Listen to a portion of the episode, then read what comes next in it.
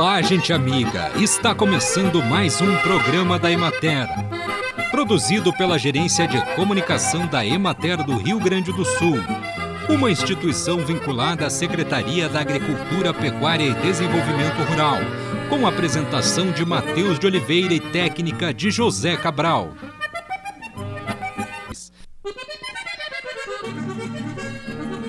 A completa eliminação das plantas daninhas nas lavouras de batata doce é muito difícil, principalmente por seu alto custo. O controle químico é o método eficiente. No entanto, não existe nenhum herbicida registrado no Ministério da Agricultura para utilização na cultura da batata doce. Tratos culturais também são necessários após a colheita, quando o manejo deve contribuir para reduzir a reserva de sementes ou propágulos de espécies invasoras no solo. Assim, em novos plantios haverá menor incidência delas, diminuindo a competição com a planta cultivada. Por ocasião do primeiro cultivo, recomenda-se fazer as leiras chegando terra às plantas. Isso permite manter as leiras altas e bem formadas, facilitando a formação de raízes tuberosas. A operação também evita rachaduras no solo, que ocorrem com o crescimento das raízes, diminuindo assim a entrada de insetos e a formação de manchas nas raízes devido à insolação. A amontoa pode ser feita manual ou mecanicamente com sulcadores. Acompanhe agora o panorama agropecuário. Nas regiões da Emater de Bagé, Santa Maria e Porto Alegre, os produtores de arroz seguem com o preparo do solo nos locais que prevêem a implantação em sistema pré-germinado. Em virtude das chuvas intensas das últimas semanas, não puderam avançar nas atividades inerentes a outros sistemas de cultivo e que requerem condições adequadas de umidade. Na de Bagé, o volume de chuvas acumulado ao longo de setembro foi o mais expressivo do ano, repercutindo na recuperação dos níveis de água das barragens. Em São Borja, estima-se que tenham sido semeados 5% dos 38 mil hectares de arroz previstos. O índice só não é superior devido ao excesso de umidade dos solos.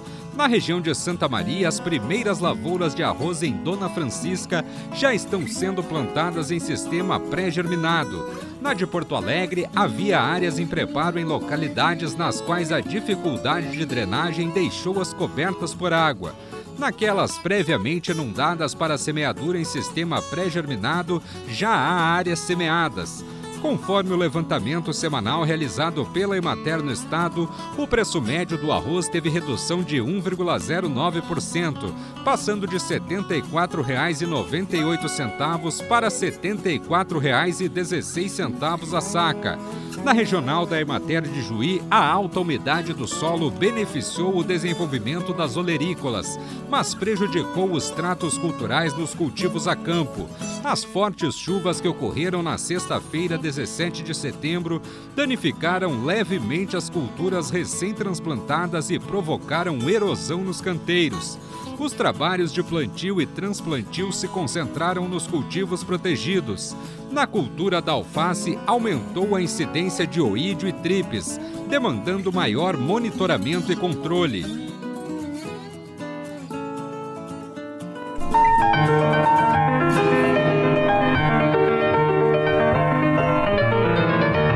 Programa de hoje, nós conversaremos com a coordenadora do Núcleo de Vigilância de Doenças e Agravos Não Transmissíveis e do Comitê Estadual de Promoção da Vida e Prevenção do Suicídio, Andréia Novo Volkmer. Andréia, quais as principais dicas ou orientações para se buscar saúde e bem-estar emocional? Aliás, dicas para a gente ter, uh, buscar saúde e bem-estar emocional é a gente. É, parar para pensar, refletir, né? Sobre a nossa vida, sobre o que a gente gosta, sobre o que a gente não gosta, é, se permitir algumas experiências, né? O pessoal aqui no bairro tá, tem um dia que eles saem para caminhar, quem sabe eu vou junto, né? Sair para cá, caminhar, a caminhada é uma coisa que é gratuita, todo mundo pode fazer, né?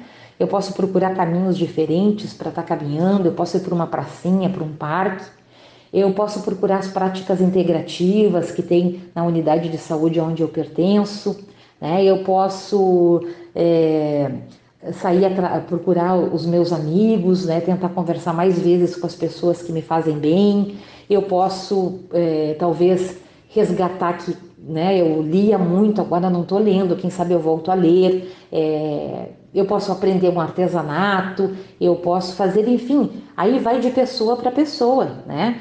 É, falar do que sente é importantíssimo e procurar coisas que me fazem bem, né? É que eu me sinto mais relaxado, tranquilo. Uh, às vezes a gente, é, essa questão da caminhada nesse momento é uma coisa que eu estou fazendo, né? Então uh, eu, eu, troco muitos caminhos e, e vou descobrindo pracinhas, vou descobrindo coisas bonitas. Então, só fazendo esse movimento a gente já uh, se sente melhor. Então, só que vai de pessoa para pessoa, né? De repente, uma pessoa que, que está nos ouvindo não vai estar uh, nesse momento com condições de caminhar, mas tem um conjunto enorme de situações que eu vou procurar pensando no meu bem-estar. Eu vou pensar em coisas que podem me fazer bem e eu vou ir atrás disso. Aí isso parece meio óbvio, mas quando a sociedade, as pessoas não pensam é, na saúde mental, elas não pensam nisso. Então elas vão levando a vida ali e não se preocupam em, em cuidar de coisas que possam lhe fazer bem, né, possam aliviar, possam, enfim, ajudá-las, né, porque não estão se dando conta que a saúde mental é, é, um, é algo precioso que, precioso que a gente precisa buscar, né, manter sempre em dia. Onde buscar ajuda? Quais são os serviços públicos e privados a nível de Estado que oferecem atendimento e tratamento para as doenças emocionais? Uma questão importante: aonde procurar ajuda, né? Primeiramente, né, eu posso procurar no, no serviço de saúde, a unidade, a unidade de saúde próxima à minha casa, para conversar sobre isso, né? Se eu já estou numa situação mais severa, estou junto com uma pessoa que está dizendo, que está, é, vamos dizer assim, que tentou suicídio recentemente, eu posso já procurar um CAPS, né? Se eu tiver na minha região. Uh, eu tenho que saber se esse CAPS é de porta aberta, que a maioria é, né? Então eu vou lá e, e, vou, e, vou, e vou ser atendido, ou como em Porto Alegre, que é uma região que atende, né, tem uma população muito maior, esse atendimento é via unidade de saúde. Então, e eu posso também ver se existem outros serviços na minha região que atendem pessoas em situação, né, de hum, sofrimento. Hum.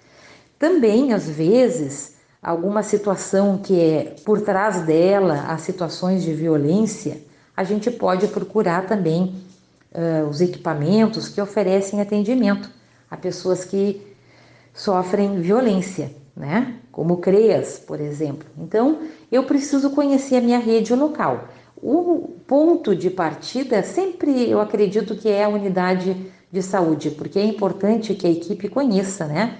Aquela pessoa que, que está passando por um momento difícil e possa fazer os encaminhamentos necessários, se for o caso. Se eu me acordei de madrugada, não estou me sentindo bem, gostaria de conversar com alguém, não tenho com quem falar nesse momento, eu posso ligar para o número 188, que é o do CVV, né? Que atende 24 horas por dia, 7 dias na semana, que é um lugar bom para quem precisa falar. Eu quero falar, lá tem quem escute, mas sempre eu preciso, né, é, estar ligado também à rede de, de atendimento, procurar os profissionais para poder é, avaliar a minha situação, e ver o que, que eu estou precisando de tratamento. Então, uma coisa não exclui a outra, né? isso é muito importante.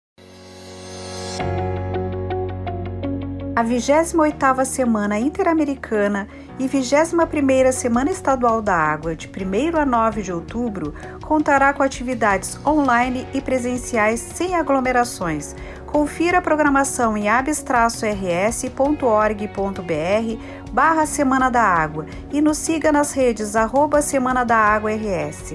Cuide da água, preserve a vida. Realização ABS RS, parceria institucional Corsã, Governo do Rio Grande do Sul, Novas Façanhas. Apoio Emater.